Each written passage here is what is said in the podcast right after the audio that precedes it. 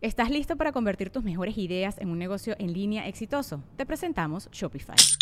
Tal vez no lo sabías, pero nuestro podcast More Than Mamis es un negocio y lo empezamos por supuesto para desahogarnos y hablar sobre la maternidad, no para convertirnos en expertas de ventas y del e-commerce. Así que sí, necesitábamos ayuda para vender nuestro merch y poner en marcha nuestra tienda. ¿Y cómo suena con Shopify? Llegó otra venta. Shopify es la plataforma de comercio que está revolucionando millones de negocios en todo el mundo. Ya seas un emprendedor desde tu casa o desde donde sea, Shopify es la única herramienta que necesitas para iniciar, administrar y hacer crecer tu negocio sin dificultades. Con Shopify puedo gestionar pedidos, envíos y pagos desde cualquier lugar, brindándote toda la información y estadísticas de tus ventas al detalle. Regístrate para un periodo de prueba con tan solo un dólar al mes en shopify.com barra sonoro, todo en minúsculas. Ve a shopify.com barra sonoro para llevar tu negocio al siguiente nivel. Shopify.com barra sonoro. Es año de jugar la trivia legendaria. ¿Crees que sabes más que Borre? ¿Crees que sabes más que Lolo? Prueba, prueba, prueba tus habilidades con la nueva trivia, trivia, trivia legendaria de leyendas legendarias. Disponible en Amazon. ¿Por qué Joe trae cabeza de búfalo?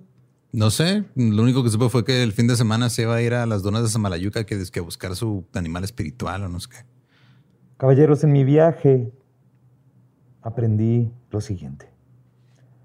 ¿Qué tiene en común la mejor banda sueca de música y el emperador que quemó Roma? No sé. No, no sé. Ava Nero. Uh, yo soy fan. Uh, Yo también soy fan. Salsa búfalo habanero. ¿Qué tanto pica? La Pica un chorro. Obviamente nos tocaba hablar otra vez de búfalo, nuestra salsa favorita.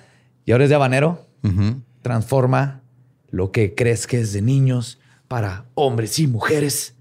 Lo picante en lo increíblemente picante. Y lo que no está rico en delicioso. La neta, yo sí soy un fan del habanero. De hecho, hace poco me comí unas alitas con habanero tan picosas que me dio hipón cuando las probé. Y la salsa búfalo habanero nada más está de, güey, cualquier cosa que se la pongas, güey, pizza, Ceviche. alitas, ce- uy. Oh, el cevichito con eso. De hecho, eso cené es para mariscos, es para pizzas, es para lo que le quieras echar habanero. Do it. Sí, Está busquen la nueva. tiendas. Y el color es increíble en cómo le va a mi piel. Sí se ve sabrosona, ¿no? Sí, busquen la nueva salsa búfalo habanero en donde quiera que compren su salsa búfalo.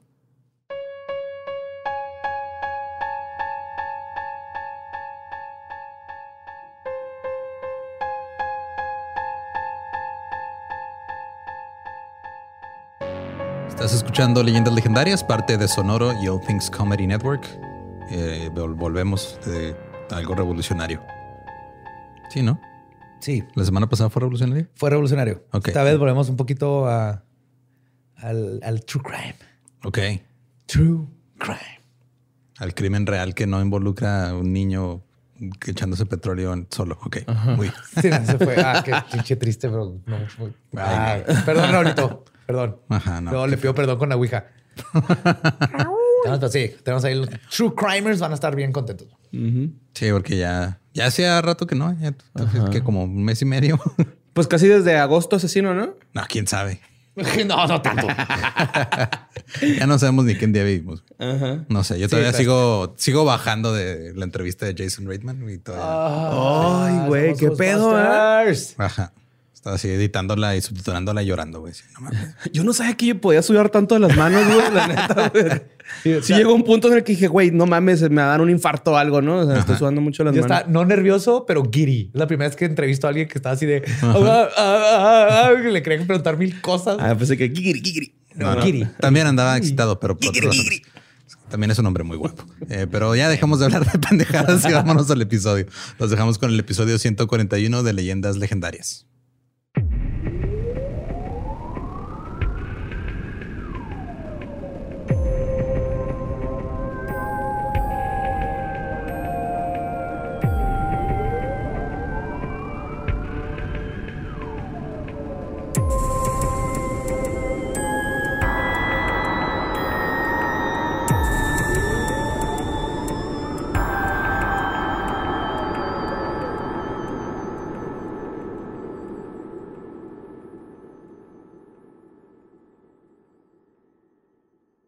Bienvenidos a Leyendas Legendarias, el podcast en donde cada semana yo, José Antonio Badía, le contaré a Eduardo Espinosa y a Mario Capistrán casos de crimen real, fenómenos paranormales o eventos históricos tan peculiares, notorios y fantásticos que se ganaron el título de Leyendas Legendarias. Es otro miércoles macabroso y como siempre me acompañan mis buenos amigos Eduardo Espinosa. ¿Cómo está usted el día de hoy? Yo estoy muy bien, gracias por preguntar. Muy bien. ¿Y Mario? Marito. Estoy muy bien, muchas gracias por Marito, preguntar también.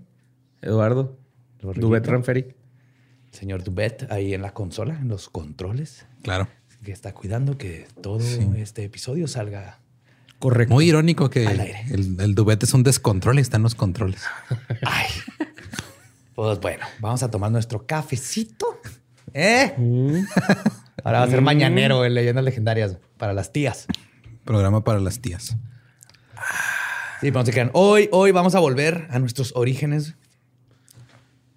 Vamos a hablar de sangre. What? En el año del Gangman Style, un nuevo asesino salió a la luz. Mientras hay criminales que, buscar estar, este, que buscan perdar- perdón, estar en el foco de la fama, hay otros que mantienen una doble vida trabajando en las sombras. El asesino serial del que les voy a hablar hoy pasó completamente desapercibido durante una década. Solo se supo de sus atrocidades los meses posteriores a su arresto. Luego, en las entrevistas que tuvo con los investigadores, jugó el juego del gato y el ratón, y en el cual se burló de los detectives del FBI, dejando más preguntas que respuestas, y hoy en día aún están tratando de acomodar cronológicamente datos de sus crímenes. Hoy les voy a contar el caso de Israel Keys. Uh, Israel Kiss. Israel Keys, como ya ves. como ya ves. Ajá. Ah, se no, escribe no besito. Keyes. Ajá, Keyes. Ajá. Simón. ¿No, ¿No has oído este vato? No. Lo agarraron 2012. Más o menos. Ajá. se acaba de salir y fue así que, wow, nada más que vamos a hablar de él porque todo el mundo, ahorita voy a llegar a ese punto, pero todo el mundo tiene esta decisión como que, no mames, güey, este güey es el más cabrón y el más espeluznante, pero como vamos a ver, todos son lo mismo madre patética que mata gente. Sí, ma. Israel. Pues Israel Keys nació el 7 de enero de 1978 Ah, es Capricornio, güey. Como yo. Eso explica muchas cosas. Diría alguien que le maman los signos zodiacales. Eso dirían los Sagitarios, güey. ¿Va que eres Sagitario? Cállese. Tú eres Leo. Sí. Ajá. Wow, ¿cómo supiste? Ah, Mira, y no sabe leer bien. Ah. Este te fue cruel, ¿eh? Este, y el Ramfi... Es que Ramfi es un enigma, ¿no? No sé qué es. Ramfi es un enigma, güey. No sabemos cuántos años tiene. güey. Sí, desde que lo conozco dice que tiene 32, güey. Sí, puede tener 32 o puede tener 78. Sí, no hay güey, forma de saberlo. Ajá. No hay forma de saber. Existe en la, justo en el, en el, en el filo del, del tiempo, güey. Existe Ram. Sí, está, es intertem- te- intertemporal, Es transtemporal. transtemporal. Es el que cuida la puerta del planeta de Thor, ¿no? El- Simón. el de los ojitos volteados. Pues nació en Richmond, en Utah. Sus padres eran Heidi Hackinson y John Jeffrey Keys. Ambos este, cristianos fundamentalistas ex mormones. Mm, ok. Ok. Que a ver Ya. con eso. Este fue el capítulo a la hora de Belcebú. Ya, imagínense lo que estudió después. Vámonos. Y ahorita está saliendo un anuncio de pinches mormones. De los mormones, Ya es claro. que siempre salen. en Oye, eso está en gracioso. Gracias porque todo el dinero que ponen en... Hay un patrón. Ajá. Aparecen herejes con nosotros en la más draga, en puras cosas como que le pusieron el algoritmo, cosas que están este, corrompiendo a la juventud. Claro. Y ellos de- escogieron que ahí salieran sus comerciales. Pues, jokes on you. Porque, todo su ese dinero pagó paga- por esta mesa, ¿no es cierto? Esta mesa no la regalaron. Ajá. Gracias, Eh, pero Jesús. ese dinero pagó por algo que es sus lo que comerciales, ajá, nos dan dinero a nosotros. Así que, gracias. Eh, les decía que ah, eran ex mormones que nombraron a sus hijos basándose en la Biblia, güey. Obviamente estaba este, Charity, Hosanna, Sunshine, Israel. Sunshine. Sunshine, güey. Yo no sabía Ey. que en la Biblia venían boleras. ah, no, sí es cierto, vienen varias. Pues Magdalena. ¿no? Ay, también- Pero sí, güey. Sunshine es totalmente, güey. Es como Sunshine, Sparkles. Zafiro. Sparkles, ajá.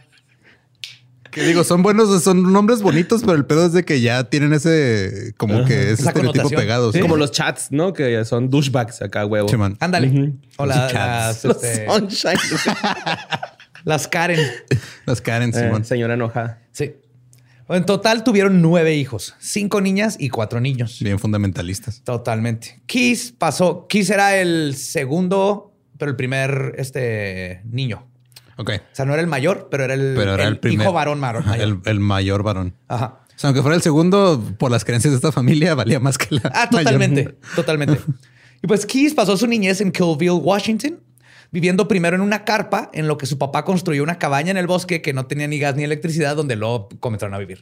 Ok. Entonces nomás cambiaron carpa por madera. Ok. Gracias a Como su cochinitos, ¿no?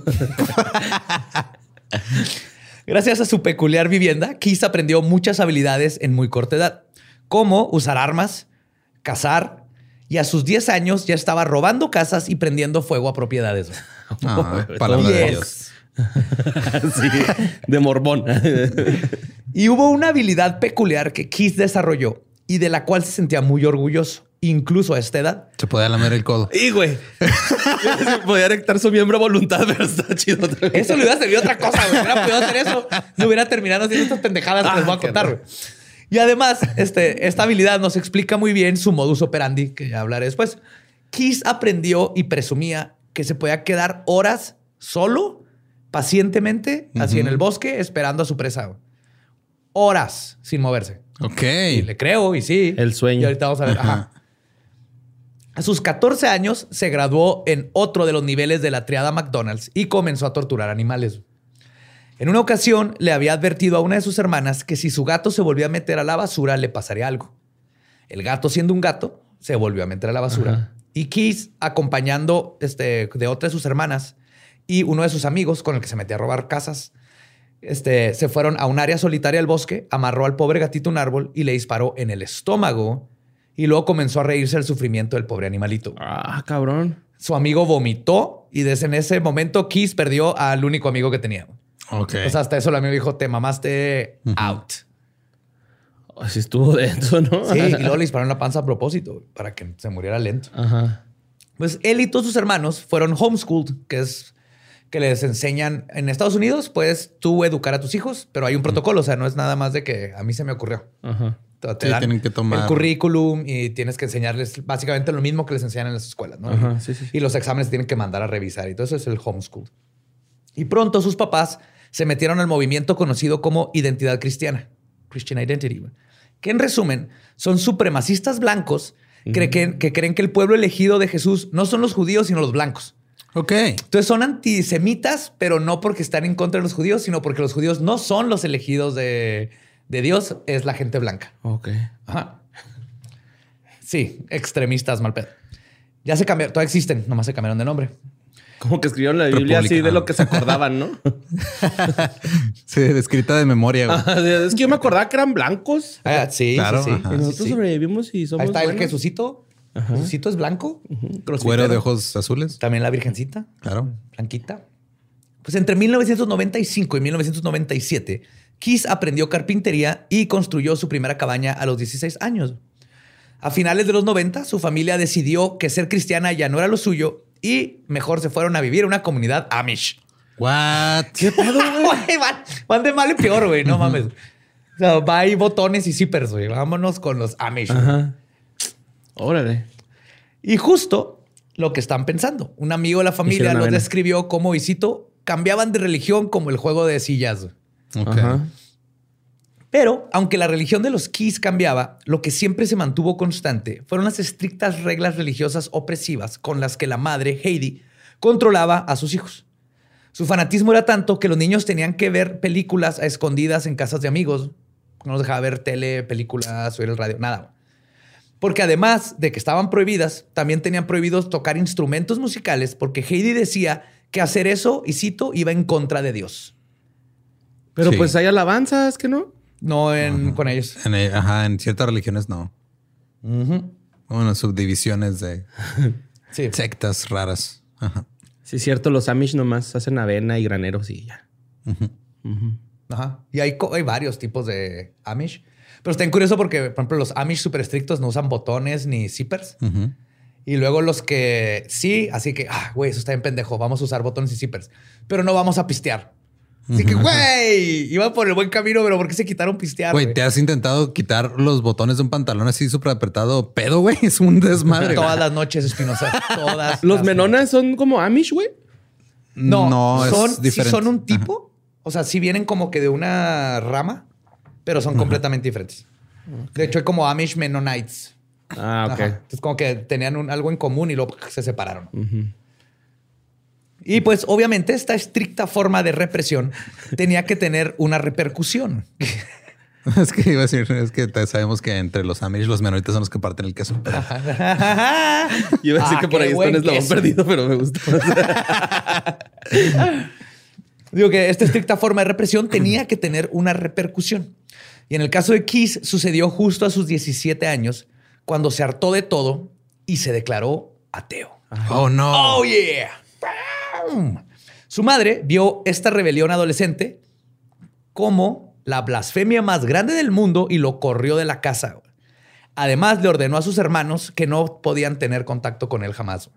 Básicamente lo desheredaron. Ajá. Lo canceló. Sí. Lo canceló la familia. Cancelado, güey. Y justo cancelado y sin lugar a dónde ir, Kiss hizo lo que la mayoría de los adolescentes en esta situación hacen. Se unió al ejército. Se masturbó. Empezó a hacer videos ahora en YouTube. Se unió al ejército el 9 de julio del 98. ok. Ok. Sirvió como especialista en la compañía Alfa del Batallón 5 en el Fuerte Hood, en Texas. Pasó tiempo en Egipto y en el 2001 fue dado de baja honorablemente. Fue por este tiempo que conoció a Tommy Hawkins en un sitio de internet y ambos se dieron cuenta que compartían el mismo, gustico- el mismo gusto musical por el new metal. Oh, no. no, mames. Ah, Numero nunca ha traído nada bueno, güey. No, güey. No, no, no. Si creían que estoy aquí ya, si creían que era un asshole, Ok. Keys era fan de Lacuna Coil, Slipknot, Papa Roach, Linkin Park. Y cuando nadie lo estaba viendo, hizo bass. Ok. I saw the sign. Es un Luis Arro cualquiera. Pero que empiezan a imaginarse qué tipo de persona es este güey. Le gusta el new metal, psicópata, sociópata. Ajá, sí. Imagínense ese, Quema casas por gusto, güey. ese fan. Sí. El 28 de enero del 2001, el domingo del Super Bowl, Tammy e Is, así le decía Tammy a, A Israel. Ajá, Is, Is, hicieron una apuesta sobre el juego. El perdedor sería el esclavo sexual del otro por una noche. Kiss se puso a estudiar las jugadas y además era la chava con la que estaba saliendo. Ajá, sí, sí. Sí, sí. Kiss se puso a estudiar las jugadas y además conoce a todos los jugadores. No, es que, es que. Borre está. Sí, yo pensé que tú eras Tommy Hawkins. Ajá. Ajá, todavía pensé que estábamos hablando de Tommy Hawkins. Por eso Tammy. ella, o sea, eran Tammy. Ah, y- Tammy, no Tommy. Tammy. ¿Y qué tiene, güey? No, pues es que está en el ejército, se me hizo cura, güey. No, ya se No, no, salió, ya del, salió del ejército, y ya tienen otra novia. Ajá, se conoció con- en internet. Ok, Ajá. pensé, pensé Tuvo que era otra un novia que cortaron y lo, pero Tammy Pensé es que era un compita. No, no no. Ok, Tammy. esclavo sexual. Eso me gusta. Sí, ¿Para todo va? sexy hasta aquí, güey.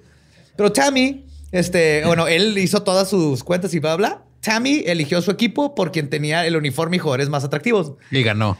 En esta ocasión, ella eligió a los Baltimore Ravens. Oh, ok. que- y yo igual fue cuando salieron. Y Keys a los New York Giants. Los Ravens ganan 34-7 y Tammy reclama su premio, un baño de burbujas en tina. Esta apuesta terminó con Tammy embarazada. Ok. Ay, güey, pensé que iba a ser güey. No, no, no, pero sí cambió todo, güey.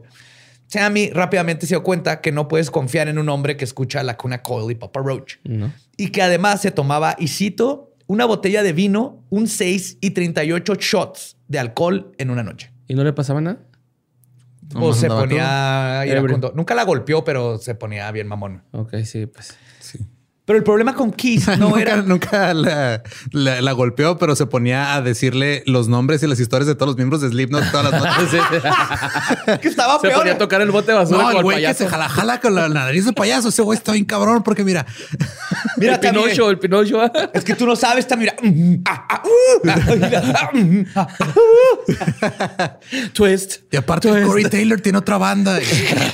¡Cállate! Este. Ah, le digo que el problema con Kiss no era tanto que era un alcohólico funcional, jock, nu metalero, closetero de Ace of Base. El secreto más oscuro de Kiss estaba aún por ser revelado. Este animal solo hizo una cosa bien en toda su vida. Embarazar a su mujer. No. Esto fue esconder su verdadera naturaleza por décadas. Ay, güey. Y esto, y es por esto que la historia del monstruo que es Israel Keys se cuenta mejor desde su arresto, ya que solo a partir de este momento se conoció el verdadero rostro de este asesino, que había pasado desapercibido y que gracias a estos hechos salió a la luz las barbaridades de este idiota nu metalero y lo que estaba cometiendo. Entonces, en este voy a contar la historia del hasta aquí se casó, tuvo una hija, súper buen papá, fuera de que escuchaba new metal, que Perdón. Pues es que digo, hay, o sea, Está culero, güey, la neta. Está culerón. O sea, es la verdad. Sí fue, el- mira, los noventas es la mejor época, es la última época buena que tuvo el mundo antes de... es que yo tengo la. ¿Ok? Ya, ya lo hemos platicado de que siento que el grunge le hizo, o sea, Nirvana le hizo lo mismo al hair metal que The Strokes le hizo al new metal, güey. Nos salvó de ello. güey. Sí, totalmente. y qué bueno. Pues bueno, vamos a ver cómo sucedió todo, cómo se destapa todo la historia de este pendejo. El primero de febrero del, 2000 del ve- 2012, en el pueblo de Anchorage, Alaska, Keith salió de su casa en su troca marca Chevy y manejó hacia el Home Depot, que estaba a 15 minutos. Eran las 7 de la noche. Ya había hecho este trayecto a lo largo de la semana. Y venía para echarle el ojo a una pequeña cafetería llamada The Common Grounds. Muy buen nombre. Ajá. Sí, o sea, Common Grounds también es como de áreas, o sea, tierras comunes, pero al mismo tiempo Grounds es de granos de café Ah, molido. güey. Common Grounds. Ajá. Es un juego de palabras bien lindo. Está bien, muy bonito. Después de un tiempo, Keith decidió asaltar el lugar.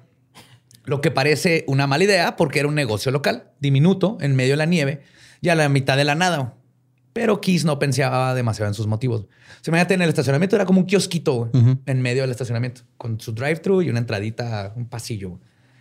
Se estacionó en el estacionamiento del Home Depot, al lado del IHOP, agarró su termo, unas bridas de plástico, o sea, corbatillas o zip ties, su lámpara de cabeza y su revólver Taurus calibre 22. Además, traía un escáner policiaco pegado a la oreja. Key salió de su camioneta y cruzó la calle para entrar a la cafetería. Esperaba que la que la atendiera, fue, que la que la atendiera fuera una chica de 18 años que había visto antes. Y aparte, él sabe que todos estos negocios cercanos trabajaban chicas jóvenes que estaban solas. Y él lo sabía perfectamente porque siempre andaba checando.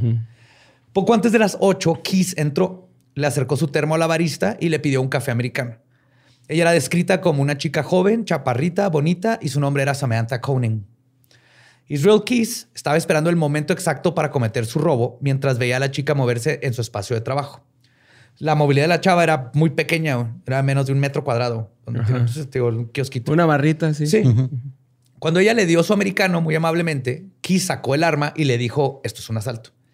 Ella se aterrorizó y alzó las manos. Luego le dijo que habían cámaras en el lugar. Ok, no, Le- esto es un asalto, no voy a pagar por este café y se va. ¿Qué es esto, Starbucks? Se lo avienta así en la cara.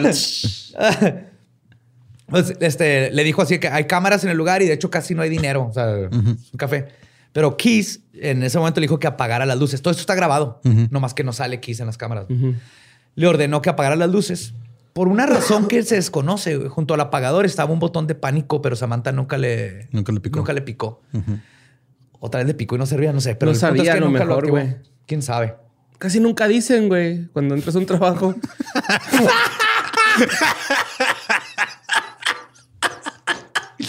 Ah, sí, es cierto. Había un botón de... Le hubiera dicho ah, a la chava. es que Es yo, que- yo- yo sé de qué está hablando, Borre. Es que yo una vez en un jale, acá estaba acomodando unos archivos o algo, güey. Y luego pues vi ahí un botoncillo y ya me daba ansia o ansiedad, güey, así de que qué es esa madre, güey. Y la piqué y luego acá de rato Llegó un chingo de shots así, güey. Ay, güey, ¿qué pasó? Alguien activó el... el la, El la- botón la- de la alarma silenciosa, ajá. El, Sí, pues acá me- como que me medio sordié, güey. Culpa, es un botón. Pues sí, a mí me pasó parecido. me gusta como no, pues que ves, no te dicen para qué es. Sí, me estoy viendo decir, eh, güey, mira, si pasa algo, ahí está ese botón, güey. pícalo. Aparte, ajá. Yo cuando me atropellaron a los seis años, me llevaron pues, al hospital y pasé la noche para que vieran que no me fuera a morir del, la del concusión. Y este, había un botón también y no me aguanté y le piqué. Y era el de las enfermeras. Entonces no soy, "Ah, ¿qué pasó? Y luego pues entraron al cuarto y me hice el dormido. que me asusté. Que le Está chavillo, ¿no? Ajá, a seis años creo. Y cuando trabajé en Trebly, güey, también le piqué, pero ese porque no, no me fijé. O sea, estaba acá pendejeando y pff, lo piqué sin querer. Me traicionó mi subconsciente. Pues bueno, ya la tiene ahí adentro del café, luces apagadas. Le pide el dinero a la caja registradora. Y cuando Samantha hizo esto, eh, Israel dijo que se arrodillara y procedió a amarrarle las manos con las corbatillas de plástico. Keith se puso, se las puso atrás. Keith se puso detrás de la caja registradora y usó su lámpara de cabeza para registrar el lugar. Vio unas llaves y le preguntó a Samantha dónde estaba su auto. Ella le respondió que no tenía, que su papá iba a ir a recogerla en media hora, era verdad. Pero esto no se lo esperaba. Keys no quería usar su propio carro en el secuestro. Y a pesar de que él podía saber si la policía estaba a camino a Common Grounds por el escáner policial que traía, este, se estaba desviando de su plan completamente. ¿Cómo es esa madre? ¿Como un chicharito o qué? Traía, traía ¿Un el chicharito con y el, el radio en el Arre, cinto arre. y traía como los chotas. Es que hay uno que te pones acá, Ujú. pero va a un radio Ok, de ok. Entonces, este, aún así procedió a meterle servilletas en la boca a Samantha y le dijo que iban a dar un paseo. Y verán, el Israel tenía dos reglas fundamentales para sus ataques. Nunca cazar cerca de su casa y nunca usar su propio vehículo para llevarse a las víctimas. Esto siempre lo hizo, salvo en esta ocasión. Y en el caso de Samantha, rompió ambas. Además de que estaba atacando a alguien en su propia ciudad, Keith se dio cuenta que Samantha no tenía carro propio y cuando ella le imploró que la dejara ir porque su papá venía en camino a recogerla, no le importó tampoco. O sea, todo estaba saliendo en contra de lo, de lo que era, pero Keith siguió. güey. Samantha le dijo esto porque era verdad. Y como una forma de intentar ahuyentar al ataque, este, le empezó a decir, ya, ya no tarda y mi novio también, pero Kiss no se inmutó. De hecho, le dijo, y cito, perdí el control. Podrías, podrías decir, me sentía algo invencible. Había algo con ella, con la forma en que reaccionó que me hizo querer seguir con lo que estaba haciendo. Hijo de su puta madre. Sí, güey. Los dos recorrieron el estacionamiento. Extrañamente, él vio una cámara Canon como de 300 dólares tirada en el piso al azar. Ahí estaba tirada. güey. ¿Sí? Y se agachó a recogerla. güey. What? Todavía se tomó. Traía una chava secuestrada y se tomó el tiempo de, ¡uh! Una cámara. güey". Pero aquí aprovechó Samantha para zafarse y salir corriendo. Sin embargo, él ganó el control pegándole con su. Con la cacha. Con, la, ajá, con el revólver en las costillas. Y volvió a amenazarla de muerte y prosiguió a abrazarla y le exigió que se tambaleara un poco mientras caminaba, como si estuviera ebria. Ajá. Y así caminaron hasta la camioneta de Israel Keys. Y aquí es importante, nunca dejes que te lleven a una segunda locación. He estado leyendo así de que del FBI, de policías.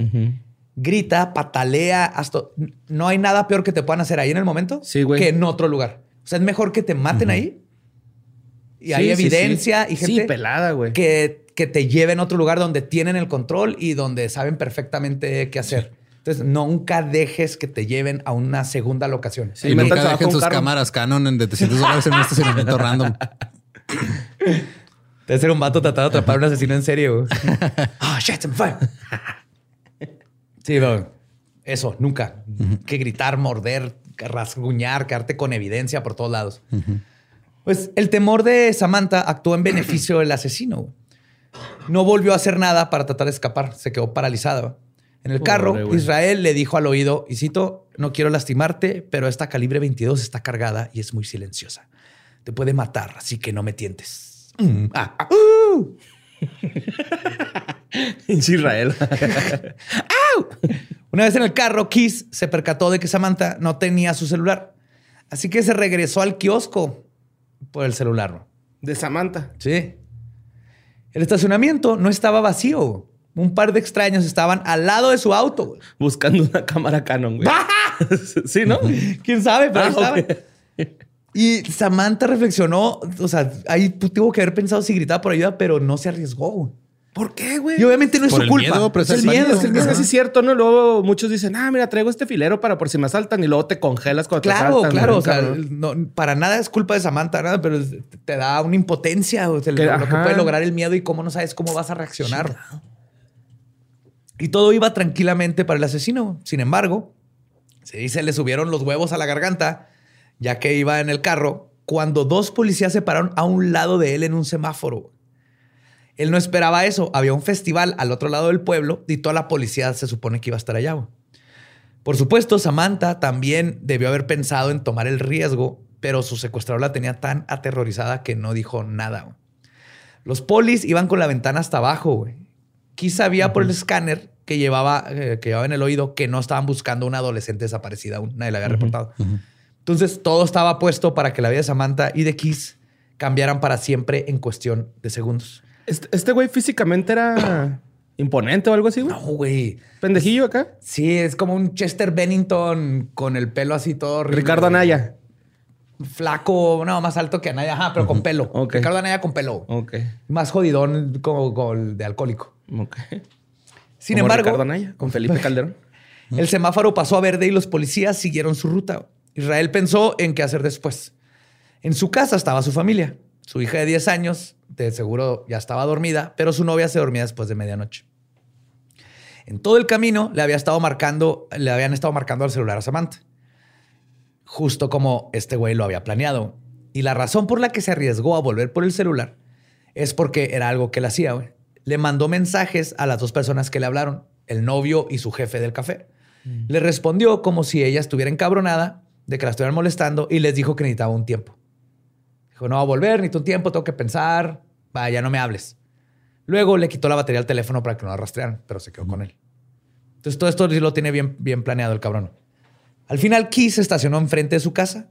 Como todavía había un par de personas caminando por ahí, paseando en la noche o sacando el perro, él hizo lo que mejor sabía hacer y lo que más le daba placer.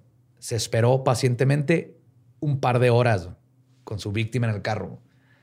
Finalmente, cuando dieron las 2 de la mañana, decidió salir del carro con Samantha. Había muchísimo frío, estaba nevando. Israel Keith se la llevó a su cobertizo, que ya estaba listo para su víctima. Ese mismo día, antes de salir, había dejado dos calentones prendidos para que estuviera calientito. Y había puesto una carpa de plástico de 9 por 12 pies que cubría todo el piso. Ah, hijo de la verga. Se iba a dar vuelo, ¿eh? Sí, ya lo tenía. Y está su casa y a un lado está el shed. güey. Pero era de esos de, es mi man cave, no te metas a mi man cave. y la esposa no sabía ni qué chingado estaba pasando. Como el que quiere armar el borre, güey. Como el mío, güey. Anda buscando un cobertizo borre ahorita, güey. Ya me Ay, preocupé. por si alguien tiene uno de sobra. Ah, sí, me sobran cobertizos. Ahí te mando uno, güey. Cobertizo usado.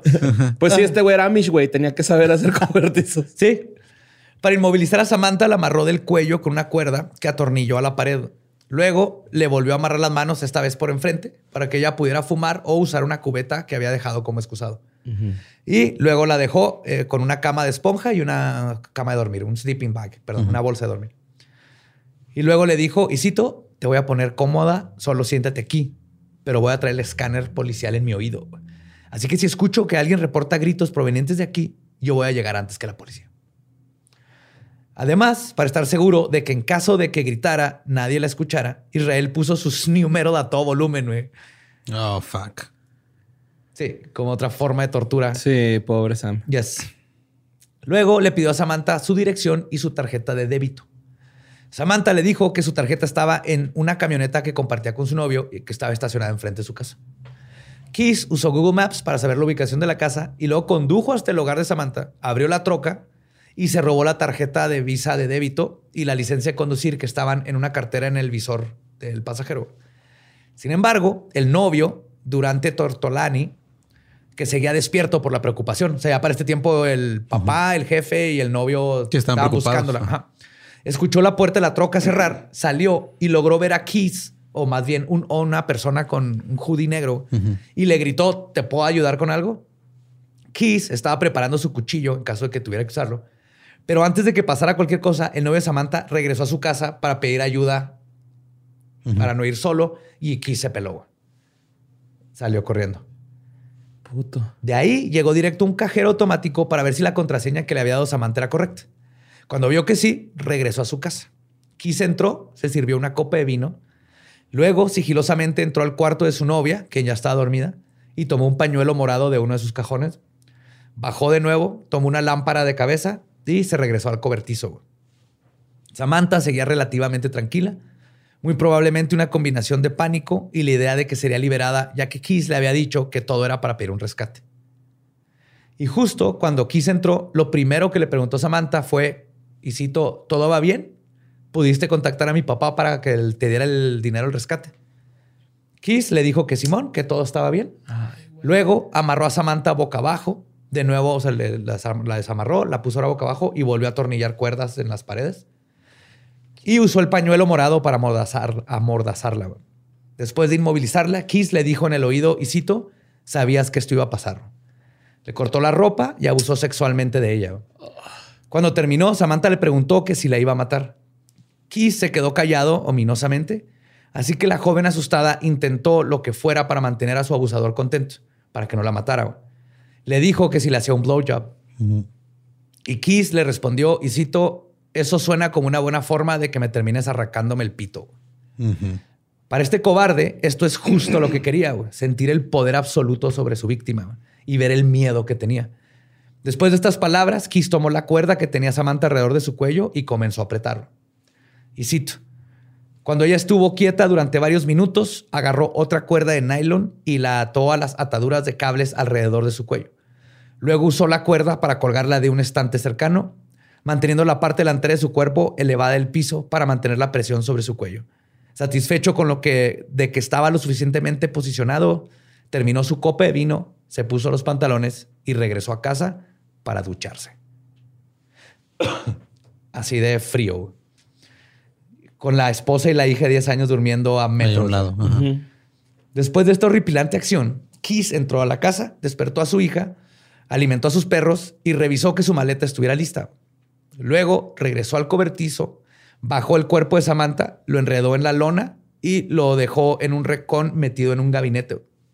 Cerró las puertas del cobertizo y les puso candado doble. Regresó a su casa y le habló un taxi. La familia Keys lo tomó para ir al aeropuerto donde viajarían a Houston y luego a New Orleans para de ahí tomar un crucero de dos semanas por el Caribe que había reservado meses antes. No mames. ¿Y ahí lo dejó, güey? Ahí ¿El lo dejó. cadáver? Ahí dejó el cadáver. El 18 de febrero, Keys robó el Banco Nacional, el, el Banco National Bank of Texas en la ciudad de Ashley, en Texas. Luego regresó ese mismo día a casa con planes para el cuerpo de Samantha. Pero como su hija estaba ahí, tuvo que esperar. Al siguiente día se dispuso a deshacerse del cuerpo, pero el cadáver estaba congelado y tuvo que desmantelar todo el gabinete para poder sacarlo. Tomó la ropa, la carpa y la bolsa de dormir y quemó todo en la chimenea de la casa. Luego limpió el piso con cloro, puso otra lona en el piso y armó una mesa donde puso el cuerpo de Samantha y prendió los calentones para descongelarla. Tenía un nuevo plan. Oh, yes. Pero antes de esto, practicó necrofilia con el cuerpo. Ok. No mames. Sí, quiso. Es, ugh. Después, después de tener sexo con un cadáver, fue a recoger a su hija a la escuela y la llevó a dos targets diferentes para comprar una cámara Polaroid y, este, y el rollo, porque en uno no tenían rollo. Y anda con la niña. Luego, ya regresó a la casa con la hija, la acostó a dormir. Al día con el cuerpo de Samantha Ahí a un ahí lado. a un lado. Al día siguiente recogió a su novia, que estaba fuera de la ciudad, y la llevó a casa. Y luego fue a Walmart a comprar maquillaje, aguja e hilo de pescar y unos periódicos de la basura, lo que agarró de un lugar donde reciclaban periódicos. Regresó al cobertizo y pasó tres o cuatro horas maquillando el cadáver de Samantha para crear la ilusión de que seguía viva. Y cito, el proceso fue lento porque se necesitaron varias capas de base para tapar los moretones y sangre, pero luego se veía demasiado maquillada y tuve que quitar todo y comenzar de nuevo. Después, Viendo tutoriales de Yuya, el güey en YouTube.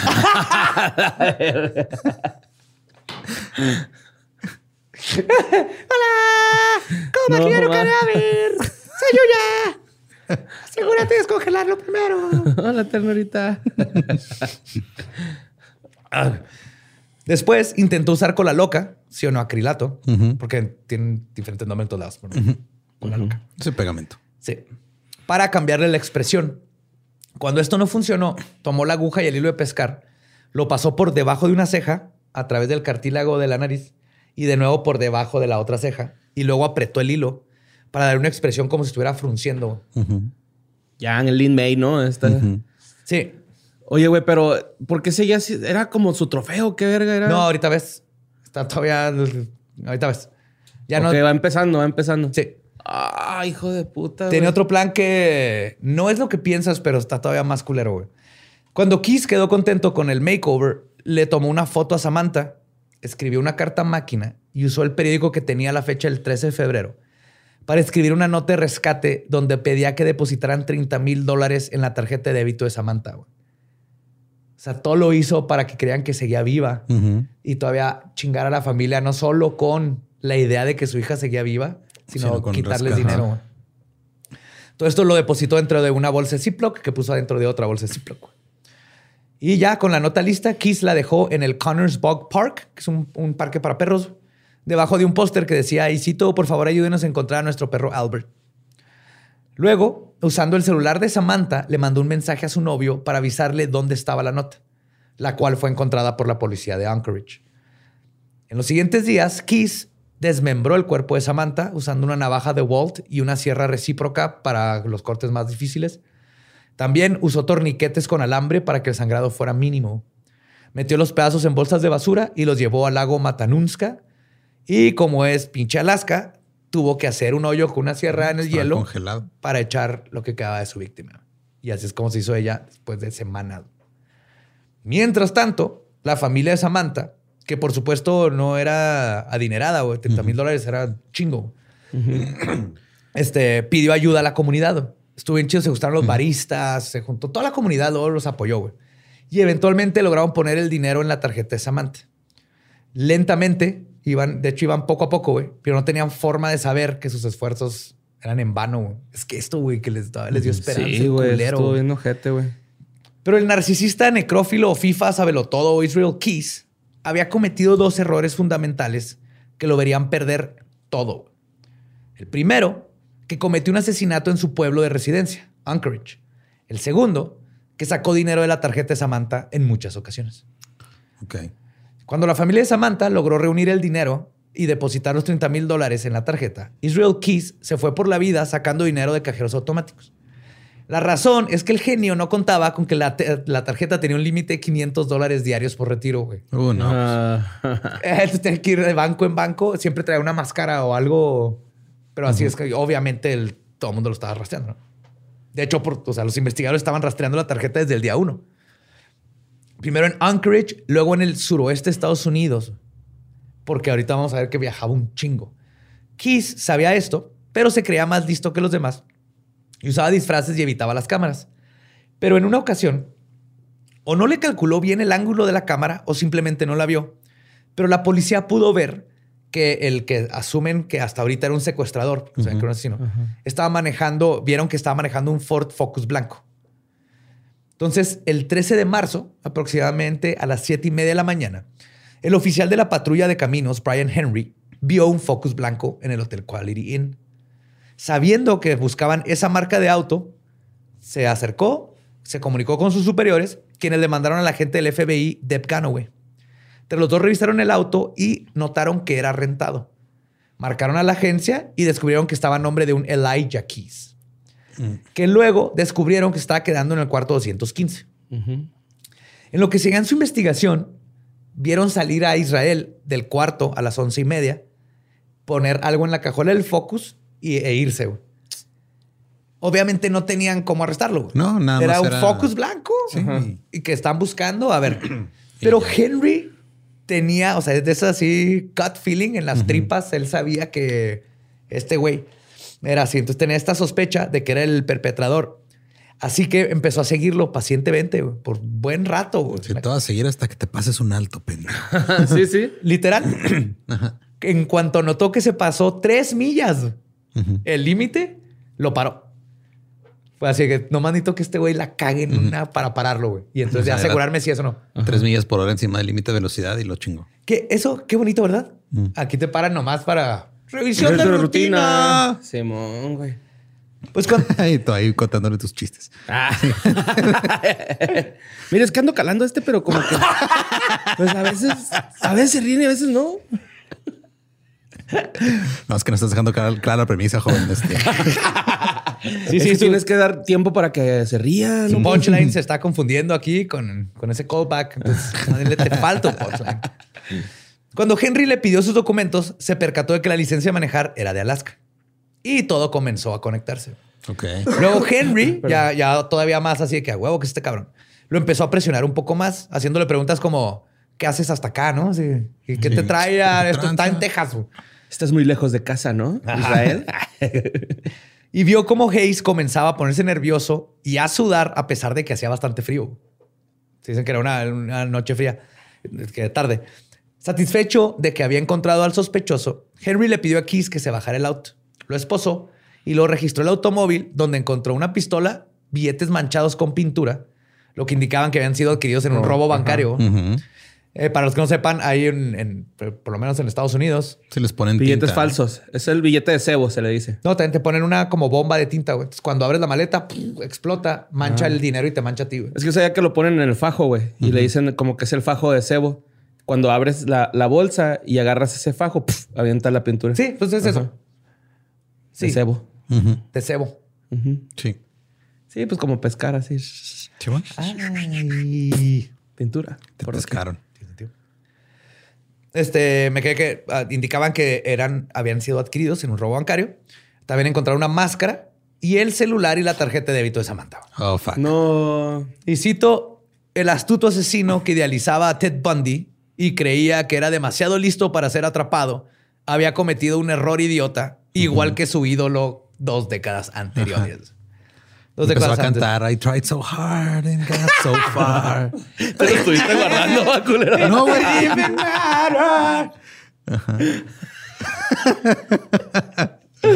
Nadie se guarda esa rola. No, no, güey, por favor. O cantó. Nuki.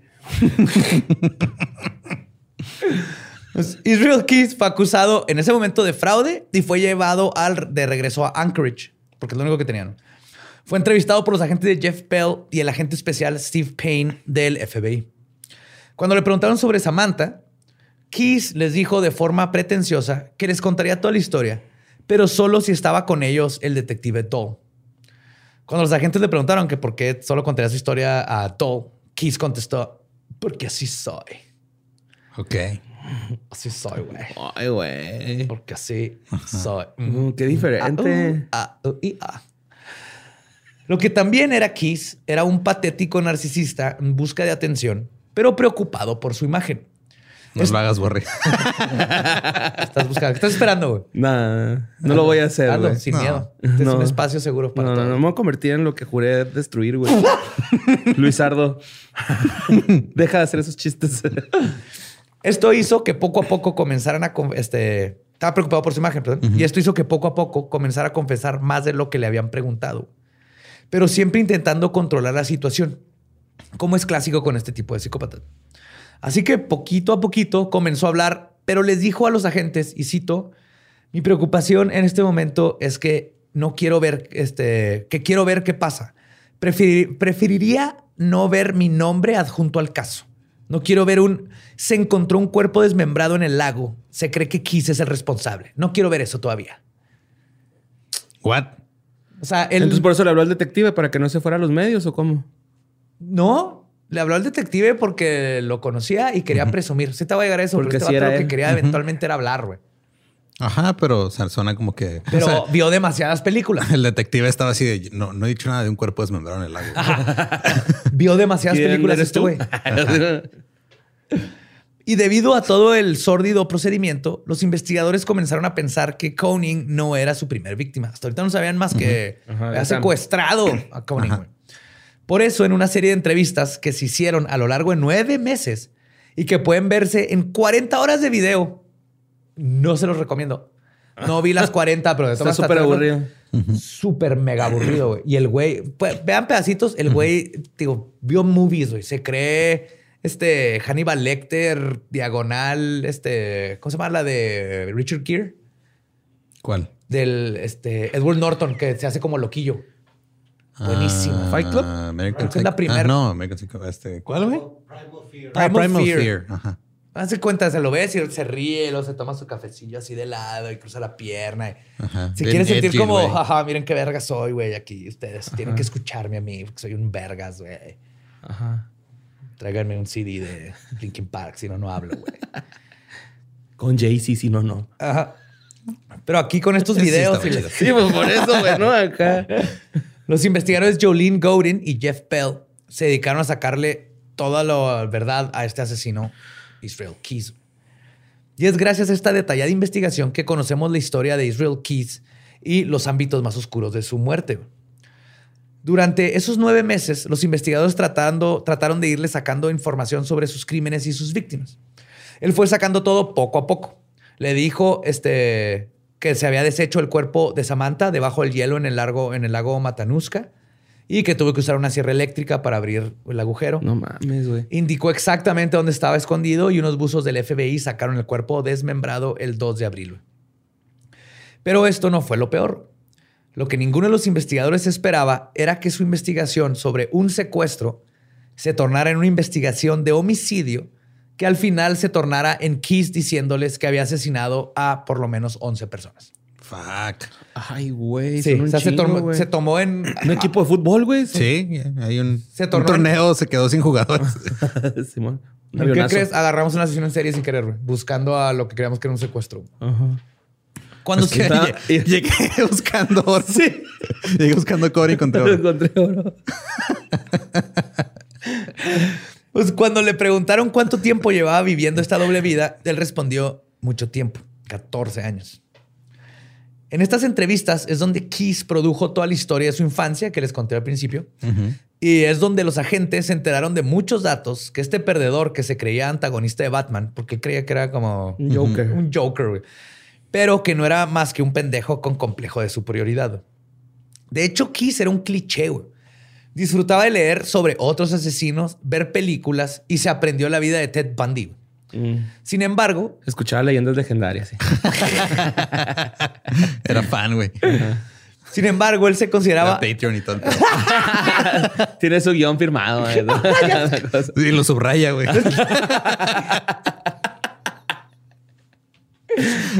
en rojo donde Badía se equivocó, güey. así de la palabra. Ah, yo Aquí se equivocó el Joe. Sin embargo, él se consideraba mejor que todos los demás asesinos. Y no quería que pensaran que estaba copiando a los otros asesinos famosos. Y de hecho, él no se consideraba a sí mismo un asesino serial. güey. Él, es- él estaba por encima de todo. ¿Qué se consideraba? Ah, asesino artesanal, ¿no? Artesanal. Un new killer. New Killer. No, no dice, pero Ajá. Nu Killer. Ah, Nu new Metal. killer con NU y con un metal. con un blaut en la U. Nu Me- Nu Me- Nu Metal Killer. New Metal Killer. Pero como vamos a ver, no solo era un asesino serial, sino que era igual de predecible, cobarde y fanfarrón como todos sus predecesores. Israel Keys admitió en una de sus entrevistas que su primera víctima fue una adolescente, de la que, y cito, abusó sexualmente y de forma violenta. Según el agente Jolene Godin, fue en algún momento entre el 96 y el 98 en el estado de Oregon. Keys recordó que la chica tenía entre 14 y 16 años.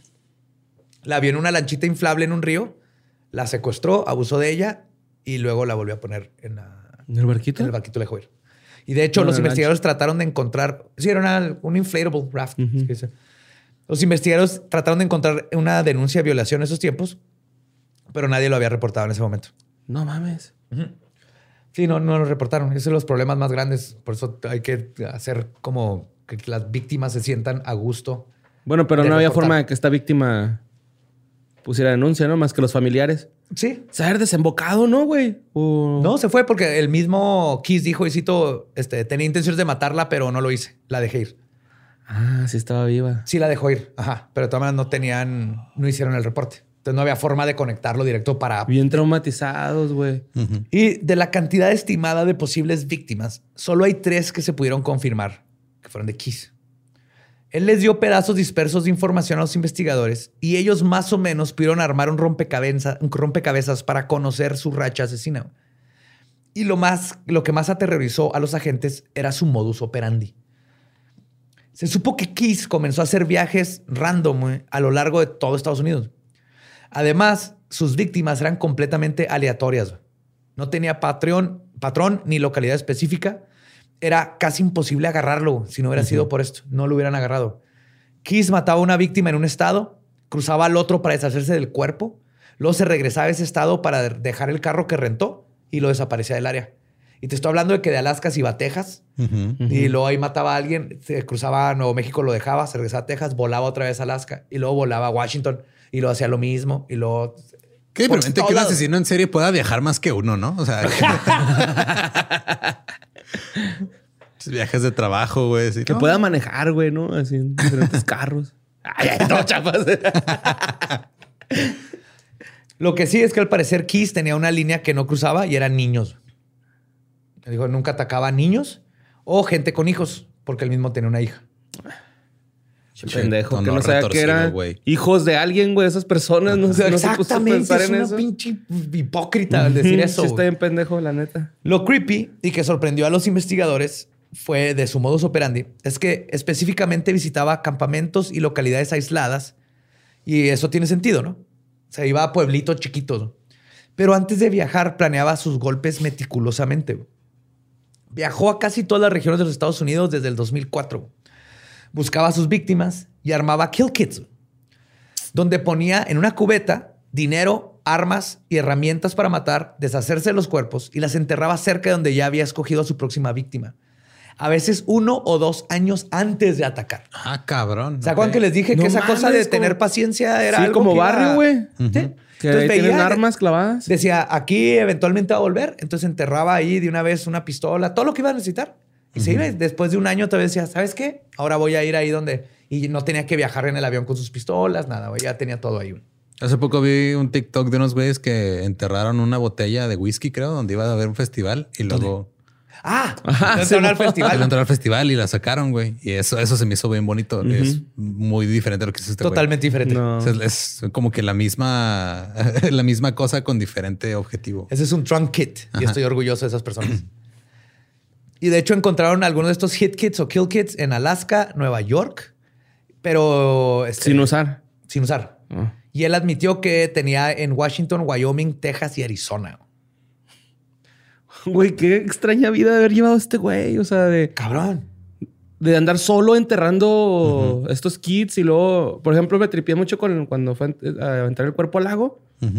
¿Te, te imaginas? Es una escena, güey, así como. Ya estoy siendo muy poético, pero la neta es- me imagino la escena así de lejos y. De la nueva temporada de Dexter. Ah, maybe. Pues pasa algo parecido. pero sí. Sí, güey, acá. Y en con- Fargo. Así con- Ah, Fargo también, ajá. O no sé, güey, Breaking Bad cuando anda el Walter White allá en lo último. Ya si no la vieron, es su pedo. No, pero sí, güey, ¿no? Es- ¿Qué pedo, güey? Pues Kiss contó que, y cito, su rutina era volar a algún pueblo, rentar un carro y manejar cientos de kilómetros para encontrar víctimas. Hacía sus escondites en lugares estratégicos y cerca de donde planeaba cometer sus asesinatos. Pero él sí no quería ser agarrado, ¿verdad, güey? O sea, No, él quería nada. morirse así. y- Ahorita, ahorita voy a decir exactamente. No mames, qué pedo. Y durante todo este tiempo también está robando bancos, cuéntense. Ajá. O sea, no, no más robó uno. o sea, Sí, pues robó está, varios está bancos. bien, güey, no hay pedo, sí. güey. O sea, para justo... Hay que tener hobbies, güey. O sea, Sí, también hay que sí, tener sí. hobbies. sí, se tiene que entretener en algo, güey. O sea, uno no puede andar Ah, todo el estaba día ahí. jugando uh, Guardians of the Galaxy en mi compu. ¿Tú qué hiciste ayer? Ah, fui a Nueva robé un York. banco. Escondí una cubeta y una Así cuchillos. fui a hacer un hoyo. No, en la nada. Estaba escarbando, güey, ahí nomás. Ah, Pues Kiss era silencioso, solo usaba armas cuando él lo consideraba completamente necesario para matar, porque siempre lo usaba para este, Amenazar. amenazar. Pero siempre prefería estrangular a sus víctimas. Israel Keys, siendo un asesino del tipo poder control sádico sexual, sentía un inmenso placer al ver a sus víctimas estar indefensas y sufrir. Finalmente, después de cometer sus crímenes, abandonaba el área geográfica de inmediato y se iba a donde jamás lo buscarían, Alaska. Además de Samantha, Keys- Alaska. Alaska. Unos pingüinitos. Y Dinarama. No hay pingüinos en Alaska. ¿Sí, cómo no? No llega Marinela hasta allá, güey. O Ricolino, ¿cuál es? Los mató Kiss. Hay puro mamut. Sí, güey. Keys admitió haber matado a cuatro personas en Washington.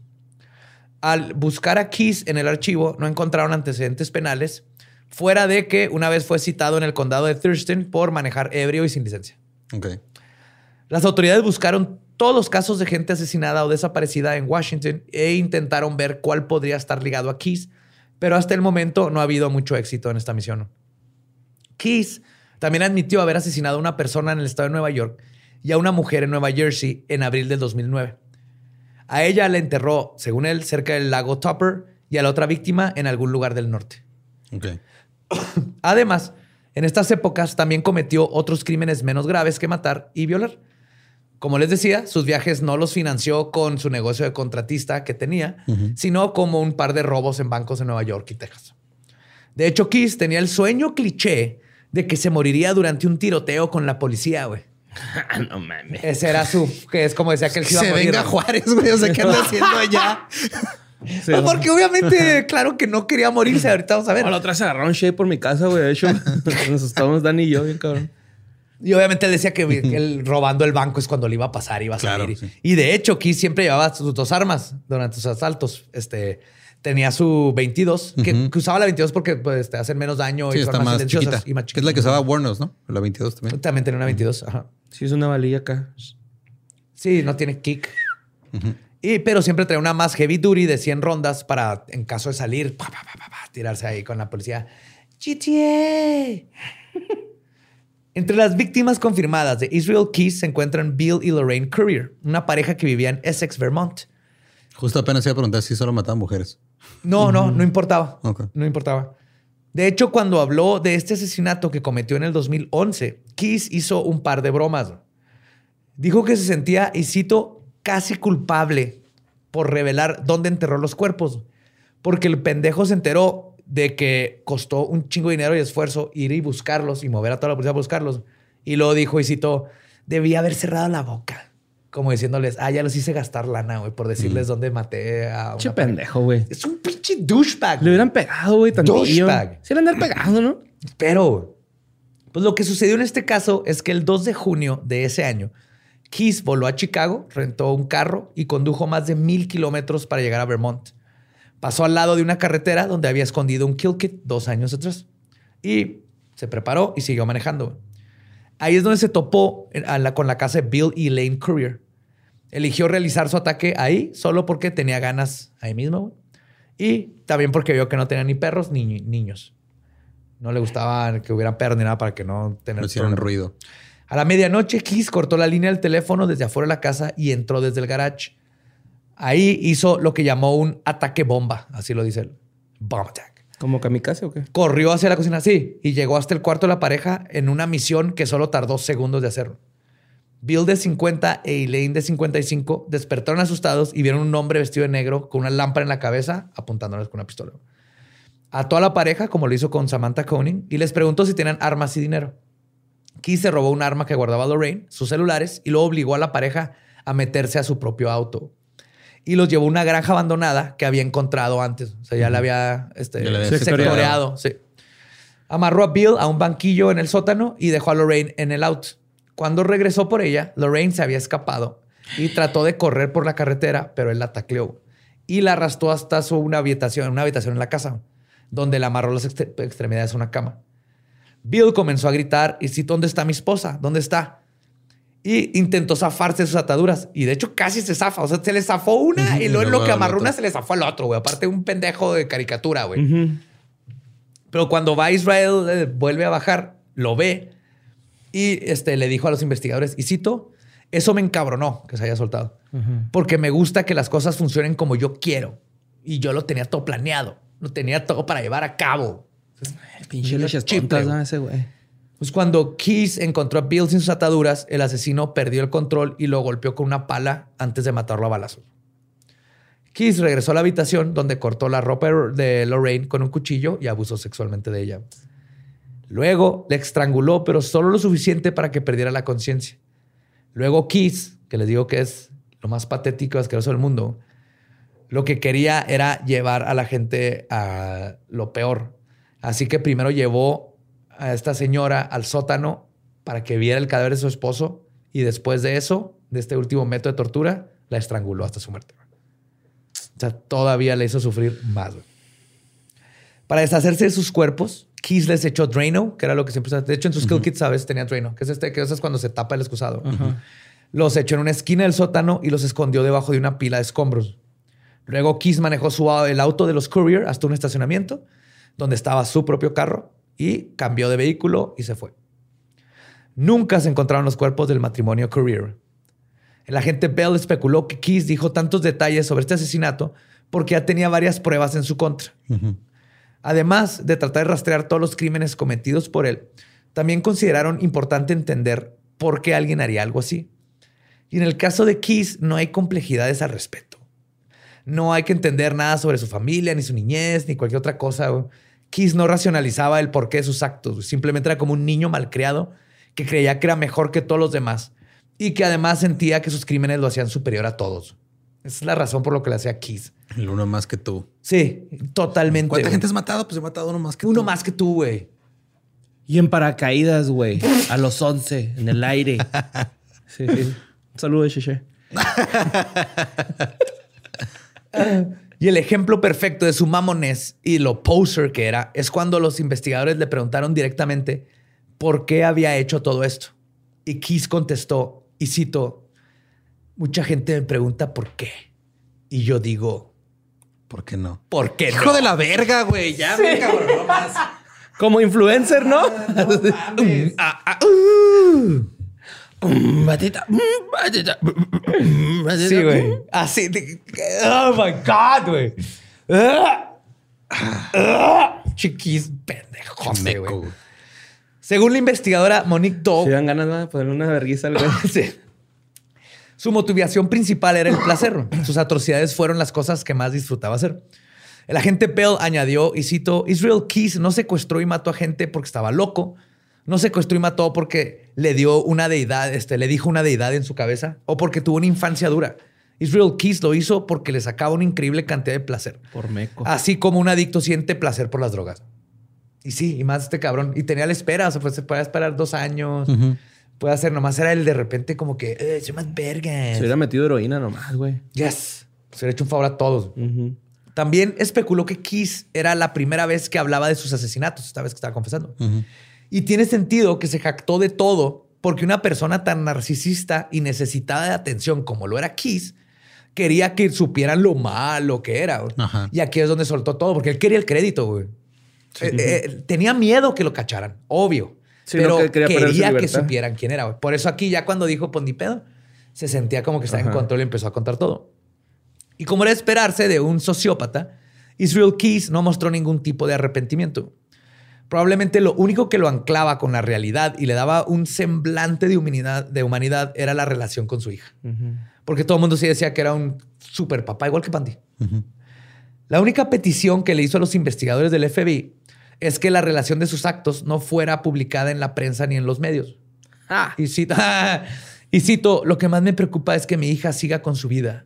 No quiero que escriba mi nombre en la computadora y le aparezcan todos mis crímenes. Pues, ¿qué crees? No los hagas, pendejo. Haber pensado eso antes de que tu hija sabe exactamente el tipo de pendejo que eras. ni disfrutó el Gangman Style, la niña, yo creo.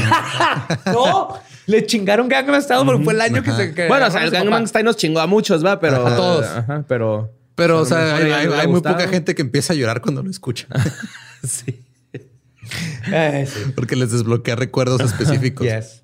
Oye, pero entonces, ¿por qué se ensañó tanto con Sam, güey? O sea, Es que eso hacía con. Ay, güey, se ensañó un chingo con el matrimonio también. O sea, sí, era- sí. Pero era acá- creo mierda, que este porque como que tuvo más complicaciones. O sea, ¿no? no, Eh, Yo creo que sí hubo algo de Sam que la quiso tanto, o sea, que, que la quería, que rompió sus reglas.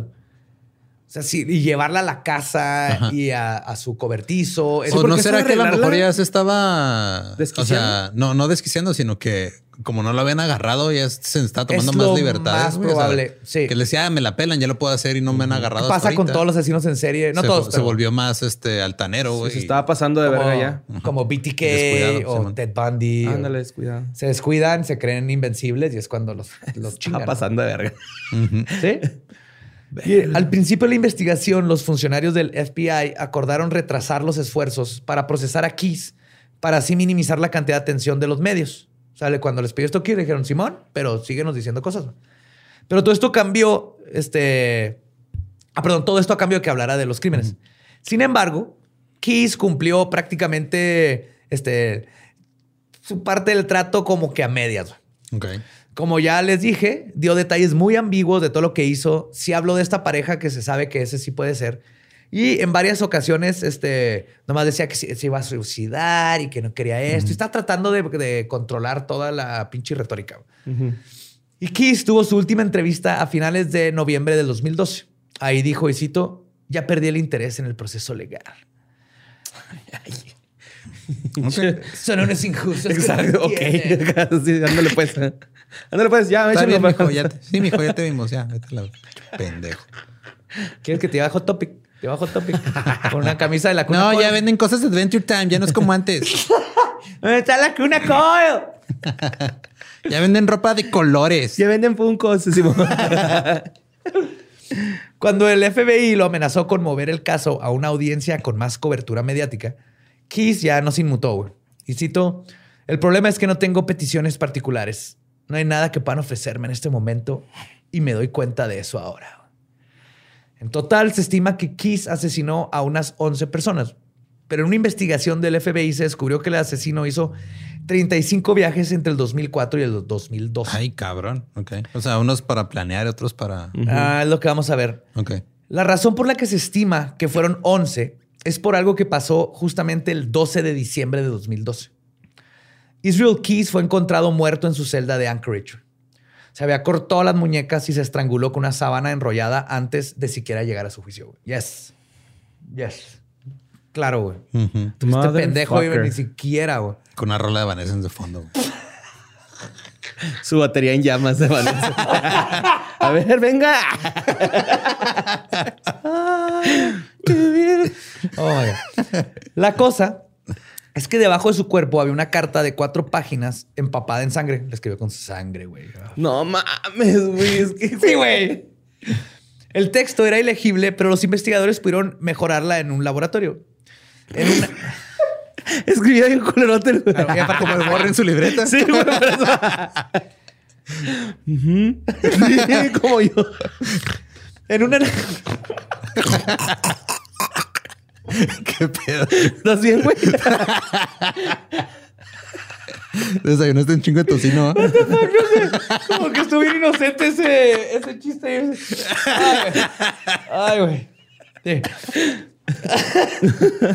Ay, güey. Este... No, el- el- no tenía detalles nuevos de todo lo que escribió. Y este, más que nada era como una oda a sus asesinatos, o sea, diciendo que era un verga y así. Y no dio mucha información sobre este, nada más. Sin embargo, el asesino dejó una última pista antes de morir. Dibujó 11 calaveras, así en, diferentes hojas. Y debajo de una de las calaveritas estaba escrito: Somos uno. We are one. We are Venom. Ajá. Pero ahí no acaba su expresión artística. Como Kiss era súper edgy, también dibujó un pentagrama con una cabra. Ok. Pues que le gustaba Slipknot, ¿no? El Iowa era una cabra. Simón. Y por el momento el FBI sigue buscando conectar a Keys con otros crímenes. Uno es el de Julie Harris, de 12 años, que desapareció de Colville, Washington, el 3 de marzo de 1996. Tenía dos piernas postizas y sus prótesis fueron lo único que fue encontrado después de su desaparición. Ok. Pero se sabe que Keys, entonces de 18 años, estaba en el área. Ok. Otra víctima de interés es Deborah Feldman, de 49 años, que desapareció el 8 de abril de Oh, 2009. estos fueron los earlys de este, güey. Sí, sí, sí, sí. O sea, lo agarró hasta el Ay, 2012. güey. Y la última vez que fue vista coincide con unos lugares que mencionó Keys donde había matado a alguien. Entonces, por eso siguen sin. Nomás sabe que tres sí se pueden conectar directamente a él, pero el resto no, güey. Y eso es lo único, las hojas. Pero este güey es tan pinche narcisista que no creo que haya mentido. Creo que son 11. Sí, o menos, pero no. Es demasiado egoísta como para no dejar así su. Sí, véanme. Son Mateo 11. Ajá. Eh, ¿Cómo se escribe el lugar de donde es, güey? Anchorage con CH. No, pero el otro. ¿Dónde nació? Alaska. Es que dice como Killville y me dice, güey, es que es el Valle de la Muerte, porque. Pero. ¿Sí, no? ¿Killville? ¿O cómo dices? Kill Bill. Eso fue casi el principio. Ajá. ¿Pero dónde era? Es que ahorita lo acaba de decir otra vez. ¿Dónde nació? Déjame acuerdo. Ahora dónde nació era. Ki- Ajá. Pues es- lo ¿Dónde acabas de decir, güey. Killville o algo así. No, quién sabe. Ya, ya, ya rompiste Ya todo perdimos el, orden natural de todo el hilo, güey. ¿De quién está hablando? ¿De, De- Scriptidos esta vez? No, Sí, ¿verdad? man. No. Sabes que a día le mueves el prompter y ya valió verga, güey. Colville. Coldville. Ok. De frío. Cold. C-O-L, Bill. Ah, ok. De Cold. col de lechuga, que Ah, no es la lechuga que te pidió tu mamá antes de te regresa a comprarla. Ok. A cambiarla. Coldville. Sí. Te, te entendía Kill Bill y decía, pues sí, güey, el, el Valle de la Muerte, güey. el- No, no, Villa Bill. de la Muerte. Pero así terminó la historia de este asesino en serie, güey. quitándose la vida en lugar de confrontar sus crímenes, hacerte responsable y murió como el cobarde que siempre fue. güey. Ahora bien, no estoy subestimando las atrocidades que cometió este culero, pero la prensa y otros medios manejan su historia como si hubiera sido un maestro criminal y lo glorifican a niveles de un astuto genio. Ajá, así de. Pero la verdad es que Keys no Todos era sabemos más que el astuto genio es otro. Un saludo a Juan Carlos Escalante. Pero la verdad es es que. Ni lo conozco, güey. Keys no era más que un sociópata berrinchudo que causó mucho dolor a personas y familias, solo por sentirse poderoso, cuando en realidad solo era un hombre solitario y egoísta que cayó por su propia arrogancia. Se hubiera vuelto diputado, güey, si querían hacer eso. Y esa es la historia de Israel Keys. Pues como que te dan ganas de ponerle un vergazo, ¿no? A alguien. Totalmente odio. Buscando. ¿Qué me ve, pinche rama? No, aquí yo salgo perdiendo, güey, así que ahí nos vemos. No, pero sí, como que te dan ganas de verguearlo, ¿no, güey? Acá. Ay, totalmente, güey. Totalmente. Ese vato sí necesitaba alguien que lo antes de que llegara a los niveles que llegó. Yo creo que sí le han de haber puesto sus vergacillos los shotas. Es que los shotas allá en el Chuco, bueno, en el Gabacho tienen que ser más. Se llaman derechos humanos, sí. Ah, más Tienen por- que respetar más los derechos ¿Qué humanos. no ven cómo es México, güey? Acá deberían de prenderle algo, güey, a su país hermano, vecino, más bien, pues. El problema es que aquí toca a todos, güey. Sí, De hecho, pero- yo creo que el 99.9% de los que reciben abusos policiales no, no, no se los merecen. Nada más en las costillas, güey, donde no se ve, donde no se vea. En las plantas de los pies también les pegaban. ¿no? Ah, es horrible tortura. Ajá. En las nalguillas, como el que se caga, güey. Ese, ese me cae muy bien. Ese ve que se hace Es popó. el video que nos unió a Borja y a mí como Sí. amigos. Sí, sí, me Le dan un palazo a un es vato y gran, una popó caga. así. me hice, dice el güey. Perdón, güey, pero es que me viste en Oh. Ay, güey, pues a nosotros nos pueden seguir en todos lados como arroba leyendas podcast. Y a mí me encuentran como ningún Eduardo. A mí como Mario López Capi. Me encuentran como El Va Diablo. Nuestro podcast ha terminado. Podemos irnos a pistear. Esto fue palabra de Beelzebub.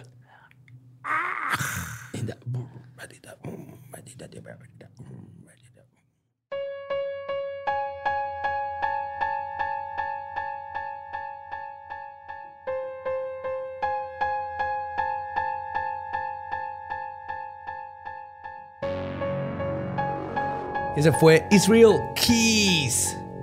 Lo Mecazo, odio. güey. Lo odio, güey. ¡Ah!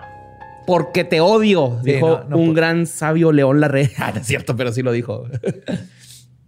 Pues, todo- pues es que sí da coraje, güey. O un sea, chingo, güey. O sea, da coraje los crímenes y luego la actitud encima todavía, güey. O sea, Sí, y la esta digo, glorificación mediática que le hacen al vato como que era este gran, este el súper pensador, asesino en serie, muy cabrón. Y escuchaba Papa Roach, güey. ¿no? Escuchando Cuando ya está el Gangman Style, güey. Nadie hace eso, güey. Nadie. No. Papa O sea, Roach viene gratis al casino de aquí, exacto. A güey. Papa Roach, si lo escuchas ahorita es porque está tocando gratis en una feria, güey. Ajá. Ajá. sí. O porque van a tocar tres rolas al Pal Norte como No, no. artista invitado, güey. La misma, güey. Sí. Get De- my life into pieces, ¿no? Esa. de abridor para Manu Chao. No puede venir Manu Chao a México. Ay, güey. Espero que pronto pueda venir. Tal vez, eh, esperemos. Yo sí quiero, güey. Ya que lo perdone Andrés Manuel, ¿no? Pues es más, más o menos la misma calaña, güey. Ahí ya que se... se- un perdón, pre- un perdón presidencial. Ajá, sí.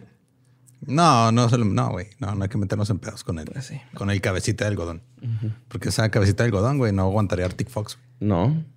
De plano, no. O sea, y se vería súper bien, güey. pero no, güey, no. O sea, Arctic Fox lo rechazaría así no. Imagínate, verde, café en medio y lo rojo, güey. La bandera de México, güey. Café. Verde Sí, pues, la- café. en medio, nada más, así Sí, o sea, como el águila. un, un, un puntito. Hay doradito, puedo usar así como Ajá, puedes mezclar colores y amarillito todo. para que que la aguilita amarilla Verdecín más- para que ajá. se vaya el viborón. No, no se crean. Los tintes de Arctic Fox no dañan animales y no tienen posturas políticas. Pueden ponérselos como quieran. Muy bien, Arctic Fox. Sí, como debe ser todo. Ustedes nada más decolórense el pelo, les va a quedar chingón. Píntense. Ajá, lo pueden comprar en Sally o en Amazon. Hay presentación mediana o grande. El chico, pues ahí se los dejo. Medallas también vamos a estar otorgando. ¿Por qué no lo haría solo, güey? Exprésense. Exprésense con su cabello y ropa y la forma en que asustan a sus tías. Así es. Prepárense, vanse preparando para Navidad para ir a visitar a sus tías con así pelo de colores. O la barba. Yes. Para el No, O el Shave, del No- No Shave sobaco. November, güey. Te dejas la barba, te la coloras, te la pintas. Yo hice eso el año pasado. Sí. ¿Quién hizo eso? Yo hice eso el año pasado. Sí, cierto. Verde, va, te la pintaste. Era como azul verde. sí. Sí, hablando de No Shave November, es No Shave November. Cuídense, chicos. Revísense las bolas. Así es. Y este, nos escuchamos la próxima semana You con yes. más cosas. Pinche Israel Kiss puto, güey. Lo odio a la verga, güey. ¿Estás listo para convertir tus mejores ideas en un negocio en línea exitoso? Te presentamos Shopify. Tal vez no lo sabías, pero nuestro podcast More Than Mamis es un negocio y lo empezamos por supuesto para desahogarnos y hablar sobre la maternidad, no para convertirnos en expertas de ventas y del e-commerce. Así que sí, necesitábamos ayuda para vender nuestro merch y poner en marcha nuestra tienda. ¿Y cómo suena con Shopify? Llegó otra venta. Shopify es la plataforma de comercio que está revolucionando millones de negocios en todo el mundo. Ya seas un emprendedor desde tu casa o desde donde sea, Shopify es la única herramienta que necesitas para iniciar, administrar y hacer crecer tu negocio sin dificultades. Con Shopify puedo gestionar pedidos, envíos y pagos desde cualquier lugar, brindándote toda la información y estadísticas de tus ventas al detalle. Regístrate para un periodo de prueba con tan solo un dólar al mes en shopify.com barra sonoro, todo en minúsculas. Ve a shopify.com barra sonoro para llevar tu negocio al siguiente nivel. Shopify.com barra sonoro. Es año de jugar la trivia legendaria. ¿Crees que sabes más que Borre? ¿Crees que sabes más que Lolo? Prueba, prueba, prueba tus habilidades con la nueva trivia, trivia, trivia legendaria de leyendas legendarias. Disponible en Amazon. It is Ryan here, and I have a question for you. What do you do when you win? Like, are you a fist pumper? A woohooer, a hand clapper, a high fiver. I kind of like the high five, but if you want to hone in on those winning moves, check out Chumba Casino. At ChumbaCasino.com, choose from hundreds of social casino style games for your chance to redeem serious cash prizes. There are new game releases weekly, plus free daily bonuses. So don't wait. Start having the most fun ever at ChumbaCasino.com. No purchase necessary. VGW. Void were prohibited by law. See terms and conditions. 18 plus.